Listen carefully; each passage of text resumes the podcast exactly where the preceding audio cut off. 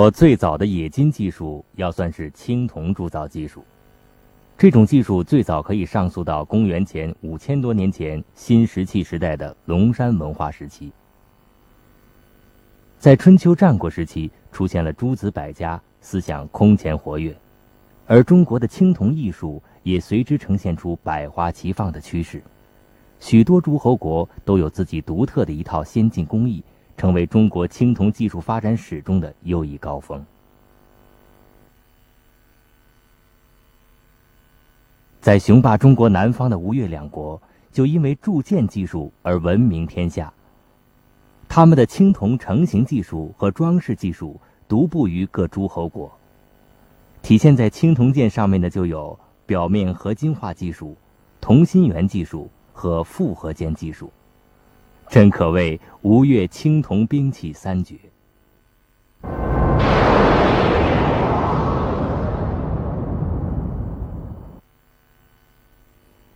在出土的吴越青铜剑中，有许多断剑残剑。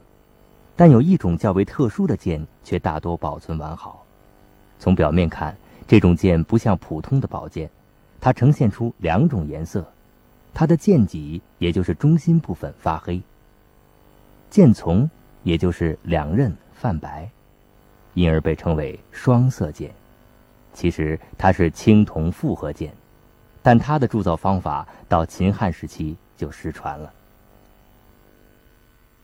在钢铁尚未应用之前，兵器主要由青铜制造，而铜和锡又是青铜的主要成分。有趣的是，铜和锡本性却如水火般相克，铜比较软，韧性好，而锡则硬且脆。起初，刺杀用的剑往往要选取含锡量高的青铜，使锋刃锐利，但同时这种剑也暴露出脆弱易折的弊端。在你死我活的战场上，一旦受到冲击和碰撞，剑身折断就会危及生命。为减少不必要的牺牲，工匠们提出了新的设想，即采用含铜量高、含锡量相对较低的青铜铸剑。无奈这种剑虽然韧性足够，但又太软，既不锋利又易卷刃。由此可见，两种青铜都不能单独使用。怎样才能铸成刚柔相济的宝剑，始终成为困扰历代铸剑大师的难题。这个呢，就是真的有实战作用。这个白颜色的地方锡含量高，黄颜色地方锡含量低。它是怎么呢？就是先把这个剑脊铸造出来。这个剑脊呢，我们可以看到它的断面，它的剑脊两头呢伸出了一个榫头来。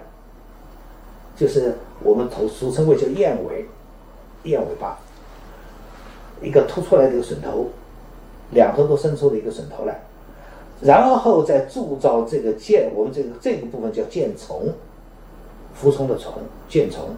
这个剑从的时候呢，这个地方的呃吸含量比较高的这个剑从铸造时候呢，一下子就把这个有榫头的地方给包住了，这样子就机械的把它咬合起来了。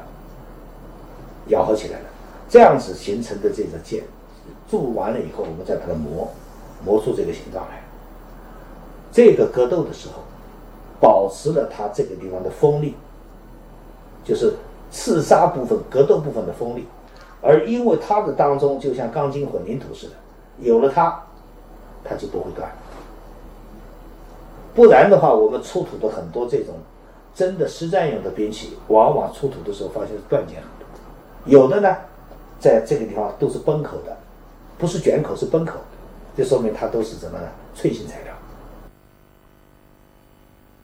吴越的能工巧匠们运用了类似夹心饼干的制作方法，他们先用红黄色含锡量低的青铜铸出剑的中脊，其实这就相当于建筑物的大梁，只不过它的韧性要好得多，它的两侧还带有榫接剑丛的榫头。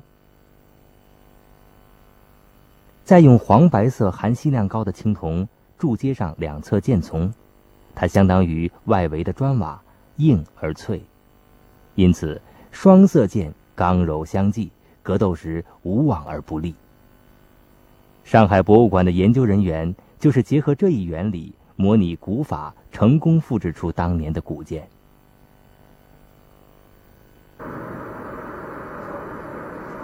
现在我们看到的就是做到青铜复合剑剑刃的外形，一块上形和一块下形，表面上已经有了剑的形腔。我手中拿的这个就是青铜复合剑的踪迹，它是由低吸青铜铸成的铸成。然后在这两侧我们可以看到，它都是有伸出来的榫头。嗯，我们将先做好的青铜剑脊放置在行枪里。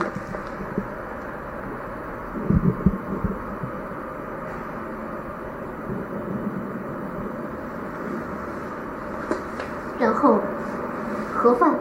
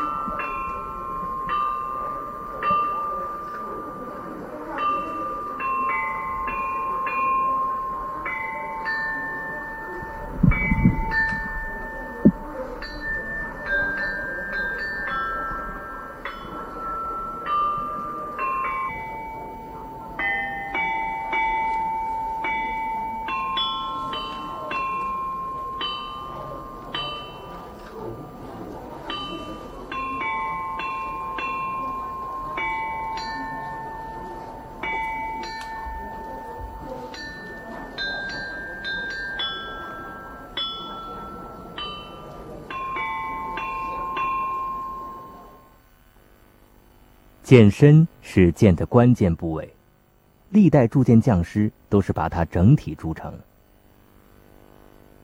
装配型的分离剑身就像组装的家具一样，必须要由经验丰富的大师完成，稍有不慎就会因为结构散掉而危及士兵们的生命，并且在技术上也有很大难度。从这一点来看，复合剑的创制。表现了吴越铸剑匠师的非凡想象力和技术勇气。因为剑的骨架和锋刃材料不同，双色复合剑的磨制工作真可谓应了那句古语：“十年磨一剑。”剑脊的磨制方向是纵向的，而剑刃的磨制方向与它垂直，磨出的两侧刀刃还要等宽，技术要求非常高。这样磨出的剑既美观又锋利，不愧是技术和艺术的完美结合。复合剑外锐内韧，刚柔兼备，体现了中国古代因需用材，材尽其用的技术思想，并且对后世有着重要的影响。在此以后，加钢贴钢成为常规工艺，而广泛应用于各种生产工具、日用刀具。例如，五金厂制作菜刀时，以韧性好的低碳钢制作刀体，用硬度高的高碳钢制作刀刃，使菜刀锋利而不易折断。